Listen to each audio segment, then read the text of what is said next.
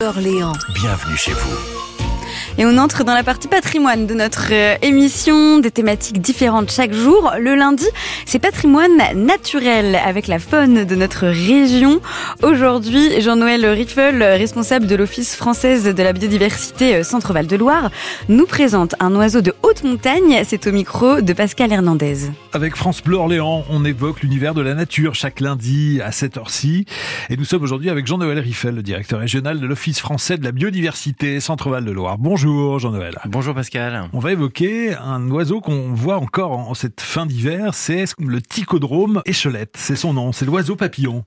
Voilà, effectivement. le ticodrome, c'est euh, un oiseau qui nous vient de, la haute montagne, qui vit en temps normal à, plus de 3000 mètres d'altitude, dans l'austérité de l'univers minéral de la montagne, et qui est un oiseau varapeur au long bec arqué, euh, qui se grise là-haut du souffle des hauteurs. Et, ce qu'on dit souvent d'ailleurs, on l'appelle le tico hein, dans le jargon des ornithologues, c'est un peu un amoureux du vide, un amant de la verticalité de la roche. Incroyable. Et donc, euh, on le trouve en, ce moment, c'est sa, sa, période tout au long de l'hiver, en fait. Hein, c'est ça. Alors, euh, durant l'hiver, en fait, euh, cet oiseau papillon peut venir jusque sur les bords de Loire. On aura l'occasion d'y revenir après.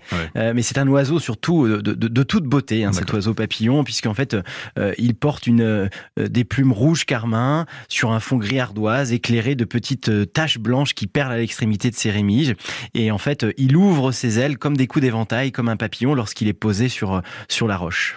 Donc ce sont des, des fulgurances visuelles. C'est vraiment euh, un oiseau qui, qui ressemble énormément à un papillon du fait de ses larges ailes et de toute l'intensité chromatique de son plumage qui ressemble un peu à un champ de coquelicots. C'est vrai que ça doit être euh, assez passionnant. Donc on le trouve, vous confirmez, encore en cette saison sur les bords de Loire Eh ben, il est déjà venu nous rendre visite, le Ticodrome, pour tout vous dire, le 5 décembre 2020. Moi, j'ai pu l'observer avec d'autres ornithologues, inspectant le mur qui sépare le canal de la Loire à Orléans, entre les saules tétards, les martins pêcheurs et les hérons cendrés.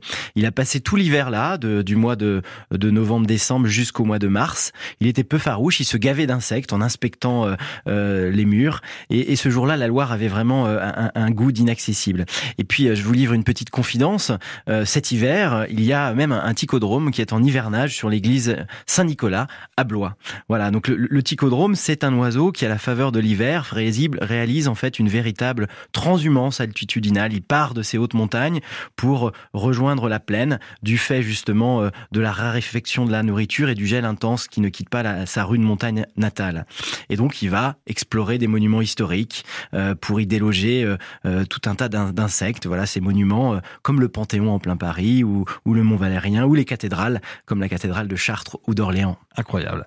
Le ticodrome donc échelette, l'oiseau papillon qu'on retrouve. Vous en parlez aussi dans votre livre L'éloge des oiseaux de passage aux éditions Équateur? Absolument. Je raconte le souvenir de l'avoir observé euh, en 2004, un hiver 2004, au pied du, Panthéon à Paris. Parfait. Merci beaucoup Jean-Noël Riffel, directeur régional de l'Office français de la biodiversité. On se retrouve un des prochains, l'un des prochains lundis. Merci beaucoup.